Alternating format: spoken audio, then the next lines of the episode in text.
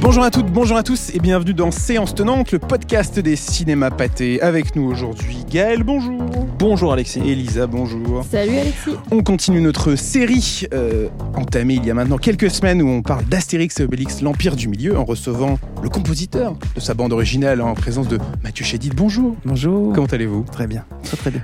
On vous connaît au cinéma pour la bande originale de Ne le dis à personne, notamment, Ouais. pour lequel vous avez reçu un César. Félicitations. Merci, merci. C'est une petite quinzaine d'années, mais je vous Ce dis appelle, bravo. ce qu'on appelle la chance du débutant.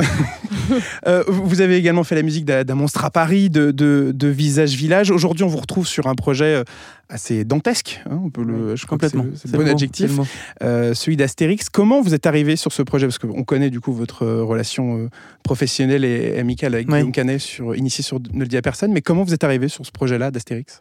Oui, d'une manière très naturelle, sa- sachant que, en fait, Guillaume est venu euh, à la campagne dans mon studio, et c'est comme ça que. Bon, il était évidemment déjà complètement la tête dans Astérix depuis quelque temps, mais il n'était pas du tout à la recherche encore, encore de la musique forcément. Mais et j'étais euh, dans, mon studio avec cet instrument, le guzheng, qui est un instrument euh, chinois que j'ai ramené de Pékin euh, à l'époque, il y a une dizaine d'années que j'ai fait une tournée euh, asiatique comme ça. Et je me rappelle encore une fois dans la rue, j'étais là, j'entendais cette espèce de, mélange de harpe et de guitare, blues presque, parce qu'il y a un côté pentatonique dans les gammes qui fait, penser au blues. Et donc je j'entends cet instrument dans les, qui résonne sur le trottoir comme ça, j'ai un vrai flash. Et je demande à des gens du, bar local quel, est cet instrument? Et c'est un instrument très, très typique de Chine. Et euh, on me dit, bah, tiens, il y a un magasin pas loin où ils vendent ça. Donc je vais dans ce magasin, je flash sur cet instrument. Et j'a- j'arrive d'une manière assez instinctive et pas du tout, euh, j'allais dire, euh, académique, mais à, jouer de cet instrument à ma façon. J'ai vraiment un, coup de cœur pour l'instrument et je le ramène en France. Donc je l'ai depuis 10 ans chez moi. Et Guillaume m'avait déjà vu jouer, de ce truc-là, mais et là tout d'un coup on est dans mon studio à la campagne et tout ça, qui est un studio très inspirant, un grand espace qui inspire aussi la, grande musique parce qu'il y, a- vraiment de quoi faire enregistrer même des orchestres et tout. Et je sais pas, et je, suis en train de jouer de cet, instrument et là il est avec Marion et puis il, me- regarde, il regarde Marion comme ça, il fait mais en fait c'est évident quoi, il faut que tu fasses la musique d'Astérix. Donc c'était très étonnant parce que ça, c'était, on était dans un week-end qui avait rien à voir. Enfin, donc c'est parti un peu de cette petite, ce petit clin d'œil là. Et, euh, et ce qui est bien, c'est qu'on a, il n'y a pas de, comment dire, avec Guillaume, on est, on est dans une, amitié euh, qui est au-delà de nos projets. On, on a nos vies parallèles comme ça, et puis euh, il n'y a pas cet intérêt ou cette demande de travailler ensemble. Même ça, ça nous arrive d'ailleurs. Il m'a souvent demandé Guillaume de faire des, des rôles dans ses films, et puis des fois si je le sens pas, je lui dis écoute, je ne sais pas si je suis la bonne personne, et puis il me dit ben c'est pas grave, on fera autre chose. Notamment sur, je pense que s'il s'en rappellera mieux que moi, mais les petits mouchoirs, je devais être un des rôles euh, des copains comme ça, et puis je lui dis écoute, je crois que je le sens pas, c'est pas mon Au truc. point d'être sur l'affiche du film. quoi. Oui, Pas, pas un petit caméo euh, Oui, caché. oui, alors voilà, ouais. c'est ça. Exactement.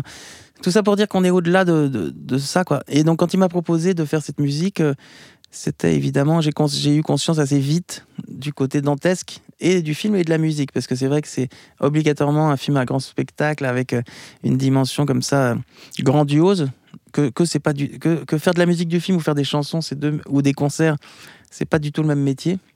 J'en suis conscient. Alors effectivement, ne le dit à personne, c'est des choses très spontanées, presque artisanales, où là c'est carrément une performance en direct, c'est une, une autre histoire qui était assez magique, mais, mais là c'était vraiment quelque chose de plus, euh, de plus mature, quoi. C'est-à-dire qu'avec euh, une science euh, de la musique du film et tout. Donc euh, je ne savais pas si j'étais capable de faire ça, je lui ai tout de suite dit d'ailleurs, je lui ai dit écoute, c'est hyper gentil de me proposer, mais c'est un exercice de style, est-ce que j'en suis capable On en reparle, quoi, enfin on verra bien.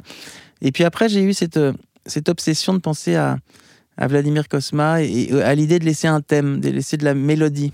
C'est ce que j'allais vous demander d'ailleurs, parce que dans l'imaginaire collectif, la, la musicalité autour du personnage d'Astérix, on, on- d'Astérix, pardon, on pense forcément à, à Vladimir Kosma, à Gérald Calvi, à- enfin Gérard Mm, Calvi, mm. toutes ces musiques euh, de ces films d'animation de l'époque, très celtiques finalement. Oui, c'est ça. Euh, là, il a fallu garder ça et en même temps ajouter euh, toute la partie chinoise. Mm. C'était, assez challengeant, j'imagine, un exercice comme ça de réussir à trouver le bon thème pour Astérix, un thème particulier en plus Oui, qui reste ça. en tête, tout en allant explorer de nouveaux horizons. Et d'une certaine manière, je joue beaucoup sur mon insouciance et mon inculture parfois.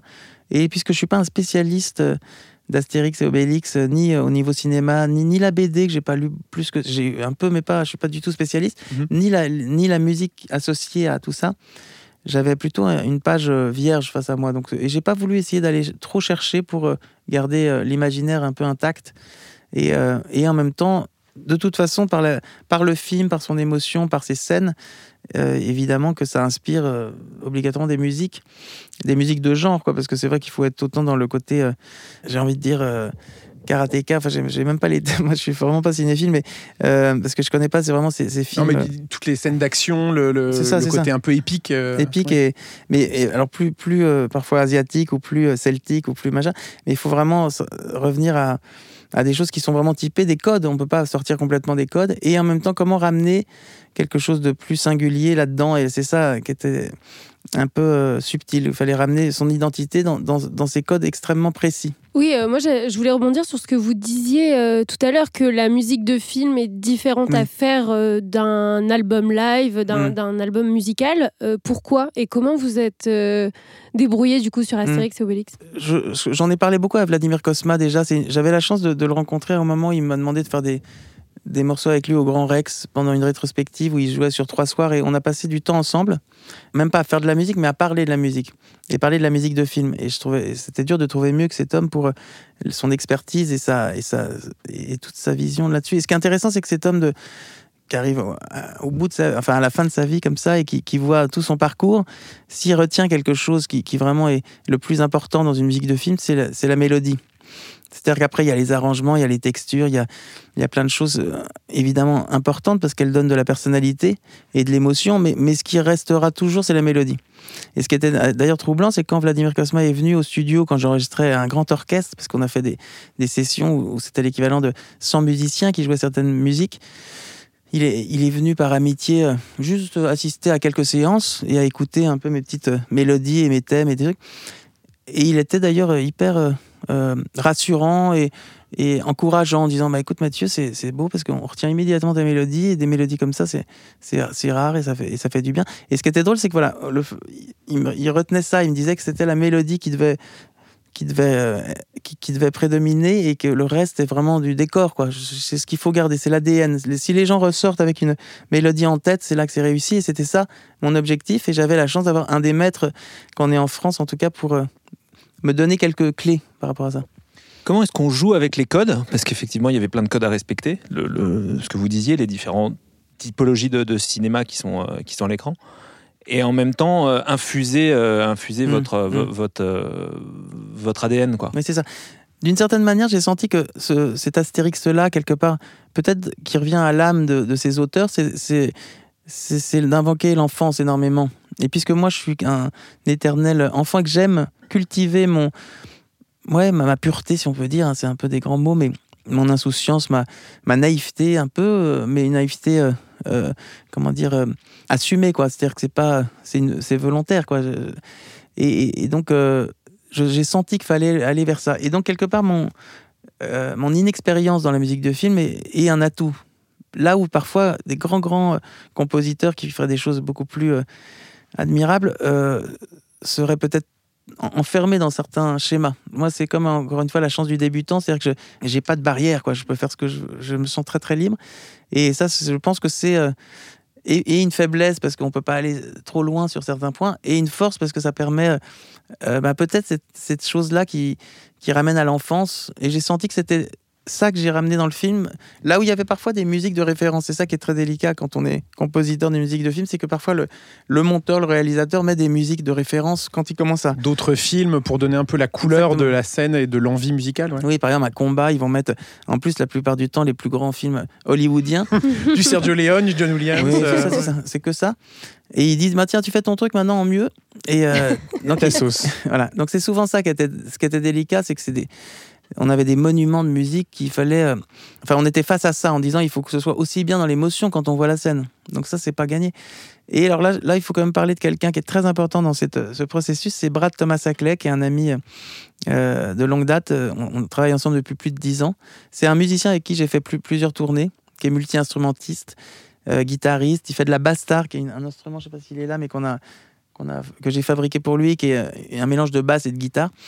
Et et donc c'est un super musicien, mais en plus qui est un génie de la, de la maquette. C'est-à-dire que si on lui dit demain, tiens, tu, tu me fais euh, euh, l'extase de l'or en version chinoise, euh, une semaine après, il, t'envoie ça avec une maquette parfaite. Donc, il, nous a aidé énormément à ce qu'on visualise plutôt au niveau, je sais pas si on peut dire visualiser, mais on, concrétise des musiques donc, où je lui donne une mélodie, je lui dis, tiens, si tu peux me la faire, dans, mais dans la référence qu'a donné Guillaume pour qu'on aille un peu plus dans, le, dans la couleur de quelque chose. Donc, on, partait de certaines références qu'on nous donnait avec les mélodies que j'avais écrites pour que tout ça fusionne. Et Brad a été euh, exceptionnel. C'est l'orchestrateur? Alors, c'est un, ouais, c'est ça. C'est un musicien, mais qui, effectivement, par défaut, fait aussi beaucoup de musique à l'image et a cette espèce de science de, de faire ça. Tout d'un coup, on dit, ben, plus, plutôt chinois. Alors, il va chercher des, des instruments très particuliers, il va les faire avec des, des instruments particuliers, enfin de, vraiment typiques de, Chine ou, même de Sahel, tout peu importe. Et après, ça nous permettait de, voir si ça fonctionnait pour, au bout du compte, euh, réenregistrer ça avec des orchestres et tout ça. Mais ça, ça a été un énorme parce que c'est lui qui a ramené, je dirais, cette dimension un peu euh, hollywoodienne que moi, j'aurais absolument pas pu euh, maîtriser tout seul. Moi, j'arrivais à faire des maquettes, des choses, mais c'était plus pop. Il n'y avait pas cette, cette, espèce de côté musique de film qui est pas du tout euh, dans mon savoir-faire. Pour donner un peu de souffle, de corps, enfin de, consistance. Euh. C'est-à-dire que moi j'avais l'impression que c'était important. Ma mission c'était la mélodie, mhm. le thème, euh, essayer de trouver une empreinte. Et, et lui, il s'était mettre de l'ampleur et, de la, et du grandiose là-dedans. Du, du cinémascope, quoi. C'est vraiment ça. Ouais. Comment ça se passe euh, dans tout le processus créatif? Est-ce que vous êtes allé sur le tournage euh, mm. pour euh, assister à des scènes, pour trouver une inspiration? Est-ce que ça se passe plutôt en post-prod avec voilà, des mm. images déjà tournées? J'imagine qu'évidemment, il doit y avoir des, discussions avec Guillaume Canet aussi sur mm. cette mélodie que, que, vous cherchez. Comment, comment tout ça s'est passé pour finalement arriver à la mélodie d'Astérix et Obélix? Alors, y a, en fait, c'est beaucoup de discussions. Ça part du scénario d'abord, pour un peu rentrer dans l'histoire. Ça part de discussions, de plans, de premières, premières images, de passer au tournage. Bon, en l'occurrence, passer au tournage et puis jouer un tout petit peu dans le film. Donc, passer Parce que tout à l'heure, vous disiez, euh, des fois, j'accepte même pas des caméos de sa part. Là, vous composez la musique, la bande originale, vous avez un personnage dans le film et en plus, vous faites la chanson du générique. Donc là, pour le coup, vous vous faites la totale. Je me mouille un peu. Sauf que c'est vraiment euh, sur, sur une très petite durée. Quoi. c'est, vraiment Je suis plutôt clin d'œil dans les films de Guillaume en général. Mais... Vous avez votre affiche personnage avec votre costume. C'est vrai que j'en suis très fier. mais en fait, quand il y a de l'humour et tout ça, c'est vrai que ça me puisque je ne sais pas encore si je suis un acteur ou pas, ça c'est une question que je me, suis, que je me pose, mais j'ai pas de réponse. Euh, faire comme ça des petits clins d'œil, c'est quelque chose que je peux encore assumer, euh, et encore plus si c'est dans la dérision et tout ça. Mais euh, voilà, alors pour revenir à ta question, c'est vrai que euh, là, par exemple, c'était intéressant parce que donc c'est des discussions, c'est des lectures, c'est passer au tournage, c'est voir quelques images, c'est tout ça quoi. C'est Guillaume tout d'un coup euh, qui sait très bien transmettre son enthousiasme, qui dit attends, faut que tu vois ce truc-là, je sais pas quoi, va regarder Tigre et Dragon ou où il m'a parlé de Kung Fu Panda à un moment mm. parce qu'il me disait mais c'est génial parce que c'est la fusion du côté très pop et en même temps d'un côté asiatique. Enfin bon bref. D'ailleurs, c'est en regardant Kung Fu Panda que j'étais perdu complètement. J'ai dit, je vois pas le rapport et tout. et qu'à la fin du, film, il y a le générique. Et là, je suis un peu. Je, pense que je devais être sur autre chose, quoi. Mais, mais le générique passait encore au fond. Et, et en écoutant le générique de Kung Fu Panda, ben, ça m'a inspiré un des thèmes du, film qui n'a rien à voir, mais qui m'a. Je sais pas, tout d'un coup, tu t'écoutes le truc, tu fais, ah, bah ouais, ah oui, d'accord. Tu comprends, tu tiltes sur quelque chose et puis tu prends un piano, une guitare et tout ça, et puis tu trouves un truc qui. Voilà. Ça, je sais que c'est. Ça vous a donné envie de voir le 2 et le 3 ensuite de Kung Fu Panda ou une sorte de, compléter l'expérience Alors après, j'ai des enfants très jeunes qui effectivement m'amènent à ça assez rapidement. Mais, et puis que c'est bien fait, un hein, Kung Fu Panda. J'avais une question euh, qui, je pense, euh, va, se poser, va être posée par beaucoup de gens. La, la musique, la chanson d'Assurance Touriste. Oui. Est-ce que c'est vous? Oui, est-ce que c'est est-ce que c'est vous qui avez composé euh, la, chanson du barde Oui, oui, oui. Ça, c'était génial de se dire. On s'est dit avec Guillaume, c'est interprété par Philippe Catherine, pardon, juste pour la précision. On s'est dit avec Guillaume, c'est génial de faire la chanson du barde parce que ce fameux mec qu'on n'entend jamais chanter, ça serait quoi s'il faisait une chanson? Donc on et c'est vrai que c'est Guillaume qui à un moment euh, est venu me voir, il m'a dit tu sais ça pourrait être un truc genre euh, vous voulez pas que je chante? Bah, je vais chanter quand même. Enfin il a, il a lancé ce, ce gimmick là et je lui dis ah oui génial et tout ça et donc on a écrit un texte avec Guillaume assez, assez spontanément comme ça. Et puis, euh, je lui ai fait une, une musique. Et ensuite, euh, on s'est dit. Bah, en fait, on chantait déjà comme Philippe Catherine quand on le faisait, parce qu'on savait que ce serait lui qui le ferait. en l'imitant. Euh. Ouais, vous voulez pas que je chante? Bah, Je vais chanter quand même, je sais plus quoi. Mais enfin, c'est-à-dire qu'on l'imitait. Et d'ailleurs, il a essayé de nous réimiter après. c'est sans fin. et, et, après, il nous a ramené, pendu un couplet aussi, Philippe, dans cette humeur-là qui était le, dernier couplet, c'est Philippe qui l'a écrit, et nous on a fait le, on a trouvé ce gimmick et, tout le début du machin.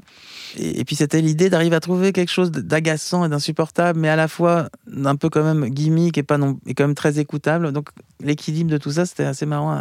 Et en même temps, une espèce de rock gaulois comme ça, moderne. Enfin, c'était, bah là, très Kung Fu Panda, c'est enfin très moderne et à la mmh. fois un peu. Et donc, en fait, ce qui était marrant, c'est que cette chanson, la chanson du barde, c'est un des thèmes récurrents du film, qui est le thème un peu plus romain euh, des, batailles et tout ça, le pin, pin, pin. Donc, ça, c'est ce thème-là qu'on retrouve dans la chanson du barde. Et l'autre thème, qui est le thème euh, quoi, le. Euh,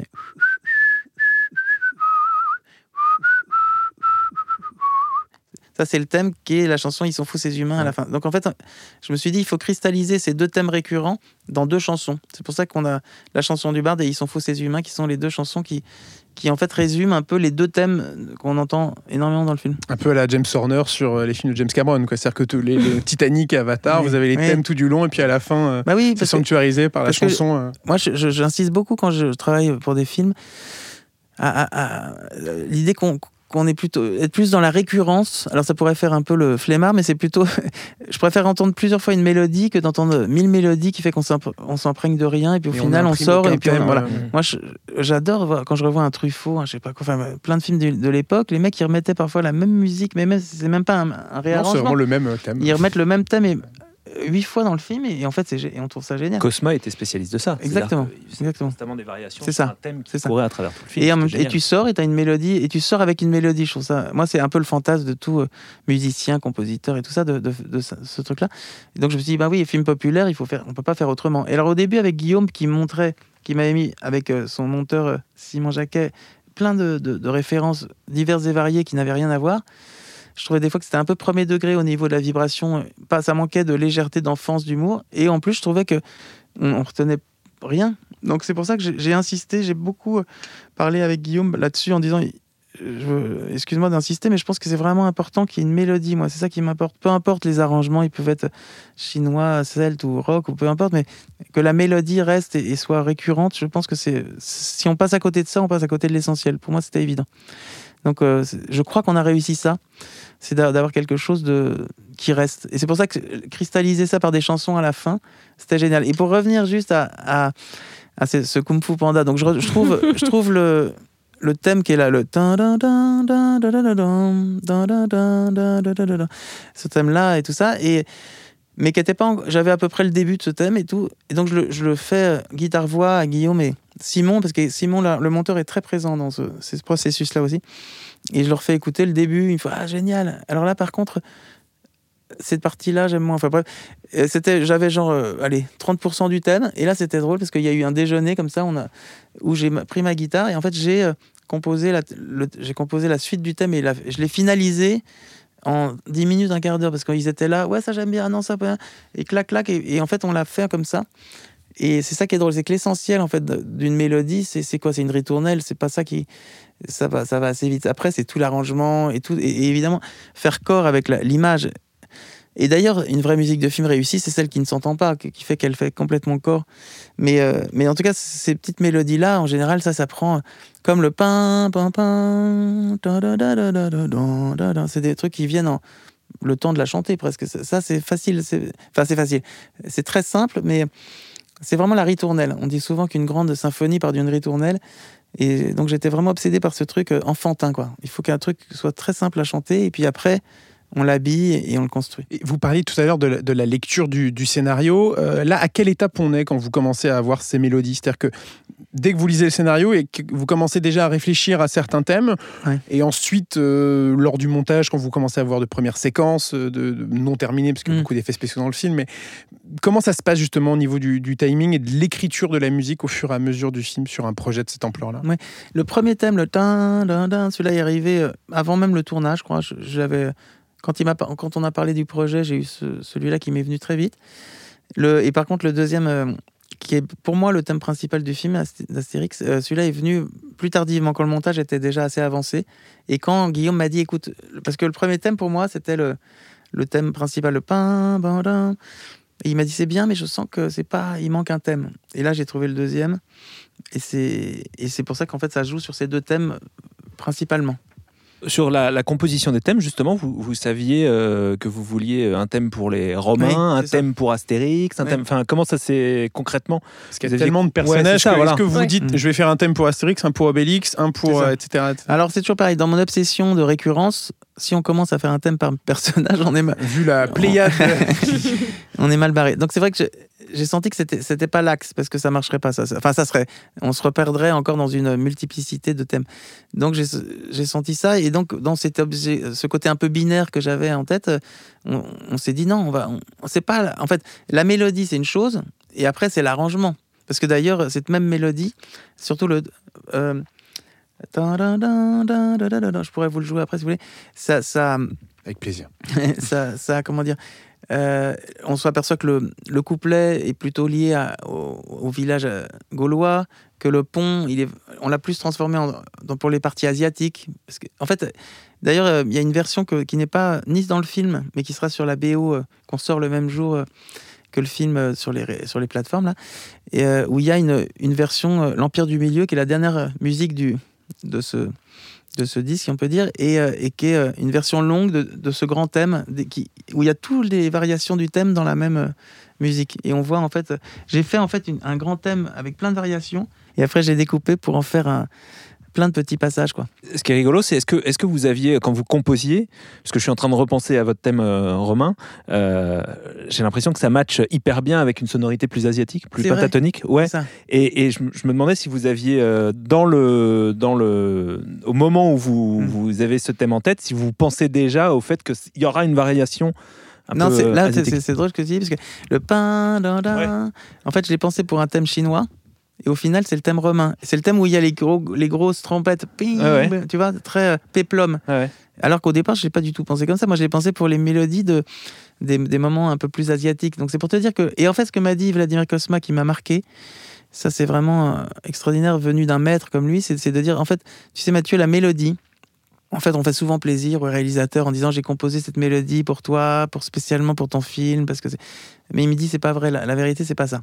la vérité c'est qu'une mélodie, t'as les grandes et les t'as les bonnes et les mauvaises mélodies. Mais une, bonne mélodie, tu peux la mettre dans, un, dans la comédie, dans un thriller, dans un, dans un film dramatique, ça, c'est pas grave. C'est ce qui, après, c'est de l'arrangement, tu réadaptes, tu changes le tempo, les textures et tout. Mais la, c'est la mélodie transcende tout. Et en fait, on, s'en aperçoit, tu vois, quand je fais un- un- une mélodie en pensant à un truc chinois et en fait ça devient la musique du peplum, ça faut bien que c'est la mélodie qui compte.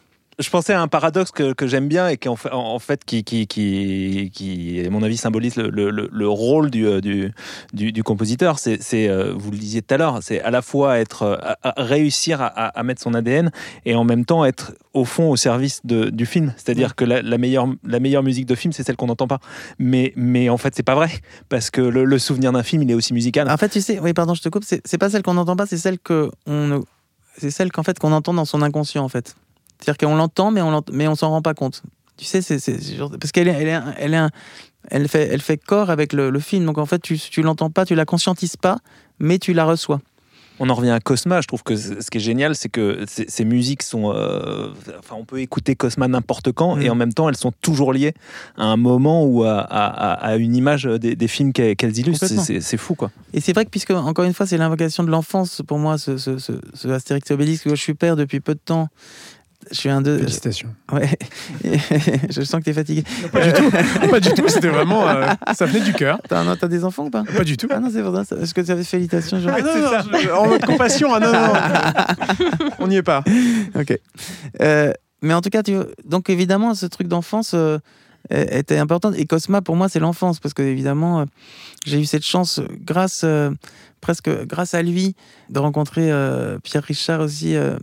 Parce que ça a été. euh, Enfin, c'est lié à mon enfance, tout ça. Et c'est vrai que j'ai la joue nostalgie. Qui joue Panoramix. En plus, vrai. Et d'ailleurs, parce, qu'on, parce que c'est une époque où je voyais beaucoup Pierre Richard et que Guillaume s'est dit bah, tiens, ça serait génial, euh, tu veux pas lui demander? Enfin, c'est, le côté artisanal aussi de ces grosses productions, parce qu'on a toujours l'impression que c'est déshumanisé, mais heureusement, tout ça est très humain à chaque fois.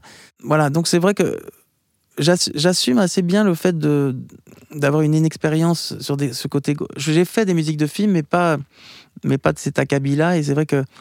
Et c'est vrai que Vladimir Kosma m'a vachement aidé parce que c'est quelqu'un en plus de pas forcément euh, pas facile quoi. Il est plutôt exigeant euh, pas, pas forcément toujours sympa. Enfin, il est, il est juste lui, quoi. Il est très authentique. Et puisqu'on a une, une, affection l'un envers l'autre et tout, il, a, il m'a vraiment aidé beaucoup à. Parce que je pouvais pas trouver mieux pour. euh, comme miroir, quoi. D'avoir un maître comme celui-là en France, on peut pas faire mieux. Et surtout pour des comédies. Donc c'était quand même une grande chance que j'ai eu ça. Et Ils sont fous ces humains, c'est la chanson du générique de fin.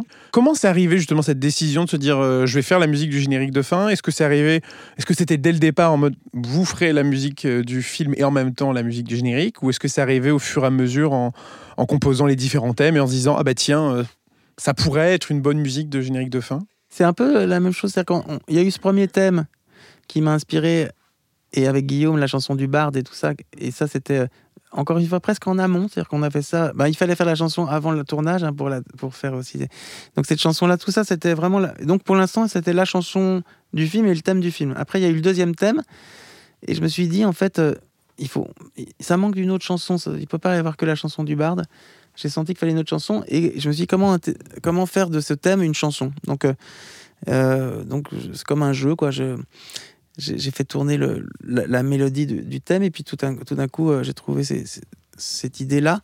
Je me suis dit que ça serait une mise en abîme de, l'amitié, en fait, euh, d'Astérix et Obélix, mais à travers l'amitié que j'ai, moi, pour euh, Guillaume aussi. C'est comme une histoire d'amitié, comme ça. Et, après, je me suis dit, il faut trouver. Je veux pas. C'est très délicat de faire une chanson sur l'histoire du film, où c'est toujours très redondant de reparler d'un film qu'on vient de voir et d'entendre la chanson qui parle de ça. Donc je me suis dit, non, il faut, arriver à, penser à, à Astérix et Obélix, mais sans raconter l'histoire. Et là, m'est venu, ils sont fous ces humains, parce que je me suis dit que c'était, ça d'ab- c'était, en tout cas, ça allait bien dans notre société, même si j'aurais pu la faire il y a 100 ans, hein, cette chanson, mais, ou il y a 1000 ans, mais en tout cas, ça tombait assez bien. Et donc j'ai trouvé cette petite formule, j'ai réussi à en faire une chanson. Et après, Guillaume m'a demandé euh, s'il n'y avait pas.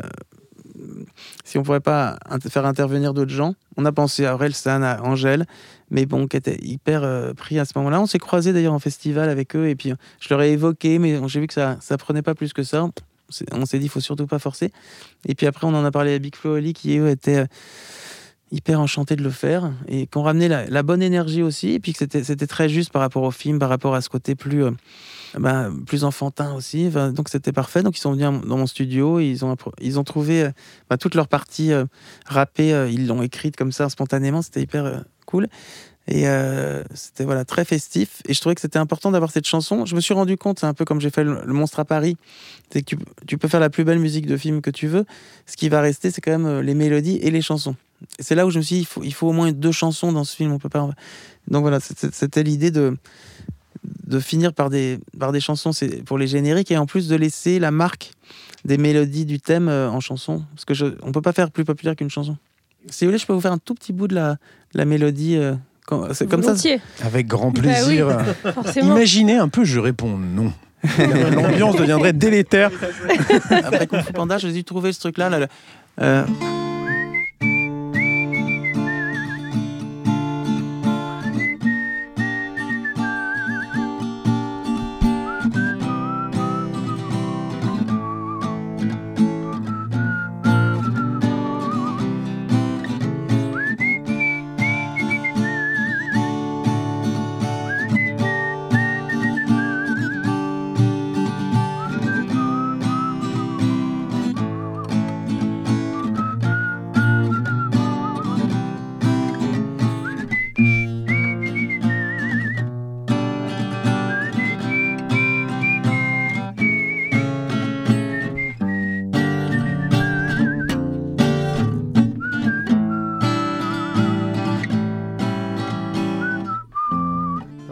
Mathieu Chédid, merci beaucoup d'avoir répondu à nos questions. Et merci, Merci beaucoup. beaucoup. Bravo encore Merci. une fois pour la musique d'Astérix Obélix, l'Empire du Milieu. Ça sort le 1er février au cinéma. C'est à vous.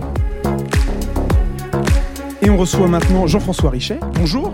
Bah bonjour. Vous êtes le réalisateur notamment du diptyque sur Jacques Mérine, sur euh, de- de- du film Un moment d'égarement, Bloodfather ou encore L'Empereur de Paris. Et on parle aujourd'hui de Mayday.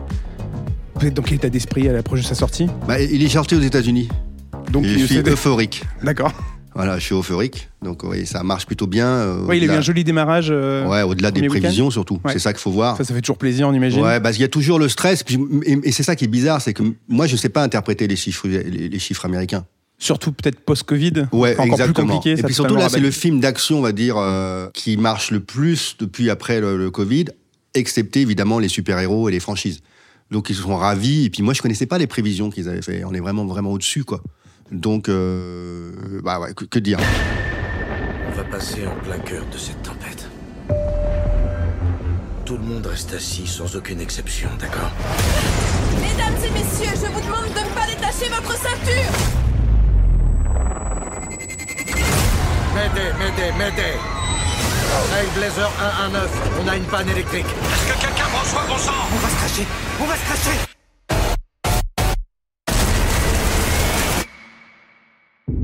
On a l'impression, alors corrigez-moi si je me trompe, que vous avez une affection particulière pour le cinéma d'action. Euh, en, en tant que cinéphile et en, en tant que réalisateur, du moins en tant, dans vos Mhm. films, on ressent quand même une certaine appétence pour euh, ce sujet-là. Qu'est-ce qui vous plaît en tant que cinéphile et en tant que metteur en scène sur des projets de, de, de ce type-là et de ce gabarit-là? Je sais pas si c'est mon style de film, l'action, si j'aime particulièrement faire ça ou pas. En tout cas, moi, j'aime les personnages qui se révèlent dans l'action. Voilà, j'aime les personnages qui se révèlent dans l'action. Donc c'est un peu différent. Alors, là, par- on pourrait dire c'est même presque un film générique, d'action, même de thriller plus. Mais euh, par contre, moi, je pense que le cinéma, c'est c'est un art de mouvement. C'est-à-dire que le premier film, il y a des gens qui étaient assis, ils savaient pas ce qu'ils allaient voir, ils ont vu des rails, il y avait un train qui, se- dirigeait vers eux, c'est le train à la gare de la Ciotat, ils sont partis de la salle tellement qu'ils avaient peur, ils n'avaient jamais vu ça. Et je pense que le cinéma, et même le cinéma peut même se, se dispenser de, paroles. Ça a marché avec le cinéma muet, et il y a des chefs-d'œuvre. hein. Napoléon de- d'Abel Gance, c'est un chef-d'œuvre et c'est muet. Euh, J'ai même pour souvenir que, même souvenir, et ça marche comme euh, avec par exemple avec Vincent Cassel, quand on arrive le matin, on essaye de supprimer le plus de lignes de dialogue parce qu'on peut l'exprimer avec, avec autre chose, avec du mouvement, avec un regard, avec euh, respiration, euh, voilà, un, haussement d'épaule. Et d'ailleurs, j'ai fait ça aussi avec, euh, avec euh, Gérard Butler. en lui expliquant comment j'aimais travailler. Et, et en fin de compte, je pense que c'est ça, quoi. C'est par essence, ce qui ne veut pas dire qu'il doit y avoir que ça, mais par essence, le cinéma, c'est un art de mouvement. Ça ne veut pas dire que c'est un, art de mouvement qui doit être rapide. Ça ne veut pas dire ça. Si on se prend pour de la littérature, si le cinéma se prend pour de la littérature ou s'il se prend pour un tableau, ben, on est à côté de la plaque. C'est ce que je pense. D'une façon, enfin, sauf exception, j'ai envie de dire. Pour en revenir sur un, vraiment l'aspect peut-être pratique euh, sur Mayday, vous êtes appelé euh, sur le film à quel stade de la production du film? C'est-à-dire qu'on sait que c'est Gérard Butler qui, qui produit via sa boîte de, de- de production le film. Vous, vous arrivez comment euh, sur ce On m'envoie le scénario. On m'envoie le scénario, je le lis. Alors déjà, je sais qui est le producteur. Il y en a beaucoup, en vrai, il y en a beaucoup les producteurs, mais je sais qu'il y a Jerry Butler qui est producteur et je sais qu'il est acteur. Donc déjà, j'arrive. euh, Ça avec donne un peu la couleur du film. Quoi. Voilà, ça donne la couleur du film. Et le scénario, euh, je vois une structure très intéressante, classique, pas alambiquée. Euh, en général, c'est ce que j'aime. Euh, simple. C'est pas simpliste, simple. C'est très bien construit, mais je vois que toutes les scènes sont trop, trop, où, où tu vois que tous les plans ils sont en numérique. C'est-à-dire que euh, l'espèce de à l'époque ils étaient même décrits comme des ninjas les mecs tu vois les méchants les ninjas avec des grappins qui arrivent quand le, quand l'avion il décolle ils mettent les grappins ils montent euh, il y a deux hélicoptères qui décollent avec les méchants et ils pourchassent l'avion et, et, la- et l'avion autant de dextérité, au- autant de, la- de, de, de, de- de pouvoir de manœuvre qu'un hélicoptère. Ça devient absurde. Un gros avion comme ça, il peut pas faire des loopings dans tous C'est les un sens. avion de ligne. Voilà, c'est un avion de ligne. Et là, je dis ça, je dis, oh, mais attends, c'est quand même dommage. Ils ont un bon truc. Ils ont des personnages qui sont bien, bien, bien construits, mais c'est super-héros. Donc, je leur explique ma, ma, vision. Ils écoutent. Déjà, je parle beaucoup avec, avec euh, Gérard Butler et je lui dis, écoute, lui, enfin, quand ils m'ont choisi parce qu'ils avaient vu Les Deux Mérines, ils avaient vu L'Empereur de Paris et Bloodfather. J'ai dit, moi, mon cinéma, c'est pas ça. C'est-à-dire, je peux faire tous les genres, mais il faut revenir à, à- à un principe. Je disais réalité, mais c'est pas vraiment réalité, c'est plus de crédibilité, tu vois. Justement pour qu'on puisse s'identifier au personnage un peu, tu vois. Et lui, il était d'accord. Donc, ils ont réécrit avec, en, fonction de mes notes, assez vite, je crois, peut-être en moins de- moins d'un mois, peut-être deux semaines. Et puis, ils m'ont proposé le scénar. Il y avait encore des scories, mais j'ai dit, bon, OK, on va le faire. Mais il fallait que je sois sûr que, et ça, c'est un conseil que je pourrais donner à tous les réalisateurs, mais peu importe les budgets, il faut être sûr qu'on fasse le même film avec avec avec l'acteur principal. Parce que sinon, c'est, c'est, c'est un cauchemar. Et on voulait faire le même film. Donc, à, à partir de là, bah, bah, après, c'est du travail, quoi. C'est la même chose pour vous d'être appelé sur un projet comme ça, où vous êtes euh, au service d'une star, d'un projet qui est déjà ficelé, et euh, de travailler sur euh, un film comme Mérine ou, comme, ou même L'Empereur de Paris, où vous êtes vraiment là au cœur de, la machine dès le début. quoi. Alors, déjà, il y a une nuance. Je suis pas au service d'une star. Je suis au service d'un film. Je l'ai dit à Mel, je l'ai dit, et je bosse tout le temps comme ça, et ils sont friands de ça. Je leur dis, moi, je travaille pas avec une star. Je leur dis, travaille avec un acteur. Et je lui dis, moi, Gérard, je vais être le seul, la seule personne sur le plateau qui va te dire quand c'est pas bon. Je vais être la seule personne qui va te dire que je suis pas d'accord. Et je parle aussi au producteur. Et il a fait, mais c'est exactement ça que je veux. Et il a tenu sa parole. Ça veut pas dire que c'est pas conflictuel, c'est normal, hein, de temps en temps, c'est normal. Mais il a tenu sa parole. Et il, m'a même appuyé sur des idées que je voulais, euh, on dit pas imposer, mais que parce qu'il les comprenait pas les idées. euh, c'est normal le studio, mais il m'a, il m'a, il m'a toujours soutenu. euh. sans lui, je perdais beaucoup de combats. hein. Mais c'est normal, il faut faire ses preuves, c'est des gros budgets, euh, donc c'est, inhérent à tous les réalisateurs, tu vois. Mais euh, donc non, il a, bah, il a vraiment tenu sa parole et puis voilà, c'était vraiment un allié. Mais j'ai toujours eu des acteurs alliés, moi.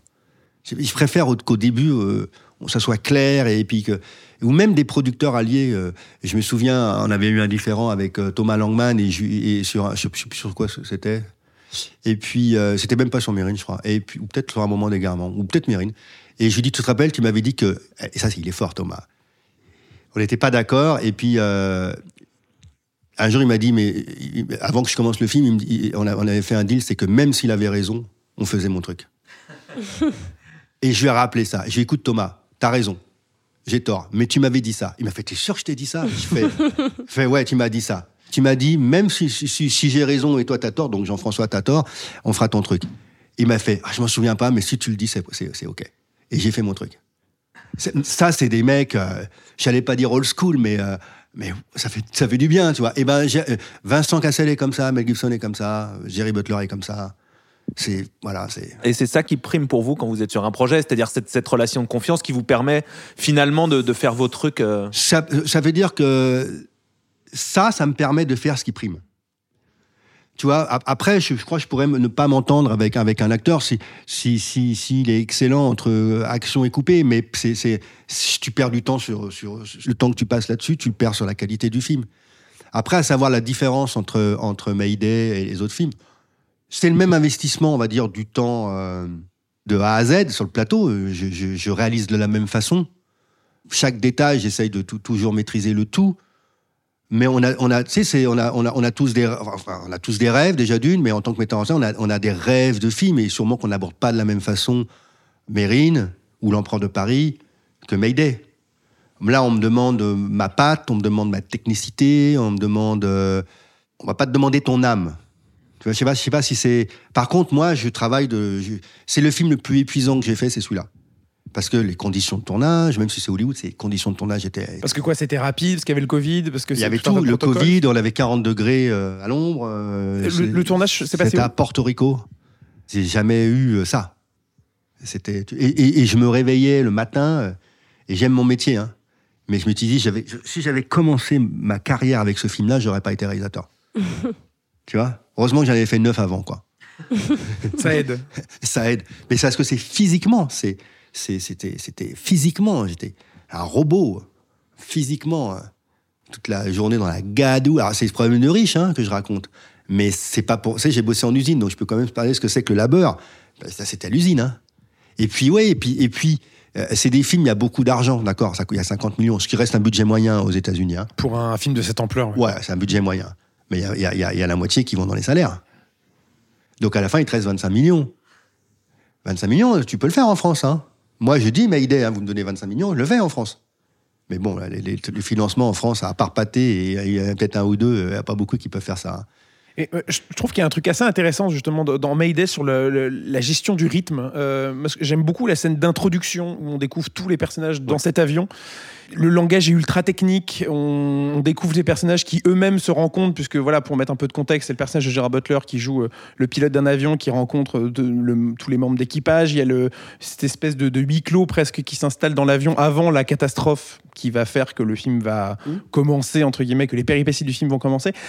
C'était quoi, vous, pour vous, le, le- le challenge premier dans cette gestion de rythme-là dans Mayday? Alors, il y a deux choses. là. Tu me demandes, les- tu me dis les détails, etc., et comment placer un personnage. Moi, je pense qu'un personnage, on peut déjà. Tu sais, c'est comme quand, quelqu'un- quand- quand- quand une personne rentre dans une pièce. Déjà, comment il se présente, s'il dit bonjour, s'il dit pas bonjour, on a compris.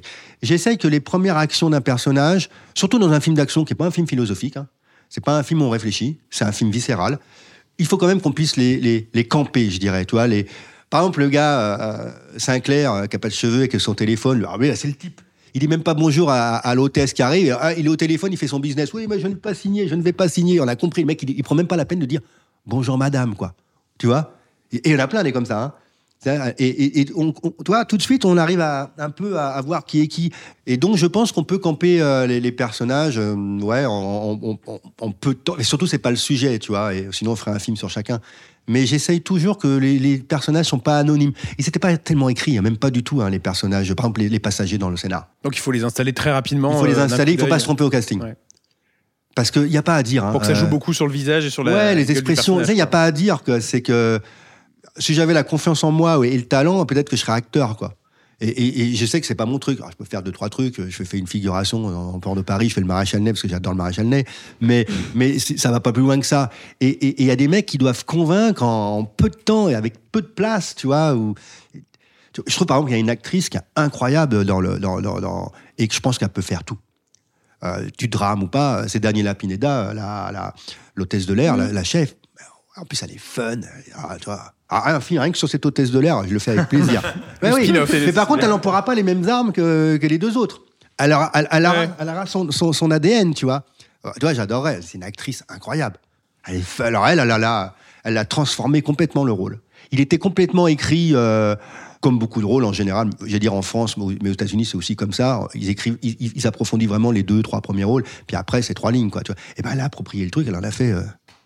Et je lui disais, moi, je disais aussi, je donne la chance à tout le monde. Je leur disais, vous savez, vous n'avez pas de ligne, mais si vous, vous êtes bien, la caméra sera sur vous. Donc ils étaient, ils essayaient vraiment d'être euh, investis euh, tous les personnages. Et elle, elle a compris. euh, j'ai simple, même quand il y avait- une scène, je prévoyais moi dans mon dé- dans mon dans mon, dans mon découpage, euh, même si elle avait, elle parlait pas, j'ai dit la caméra, il faut qu'elle soit sur elle pour les réactions.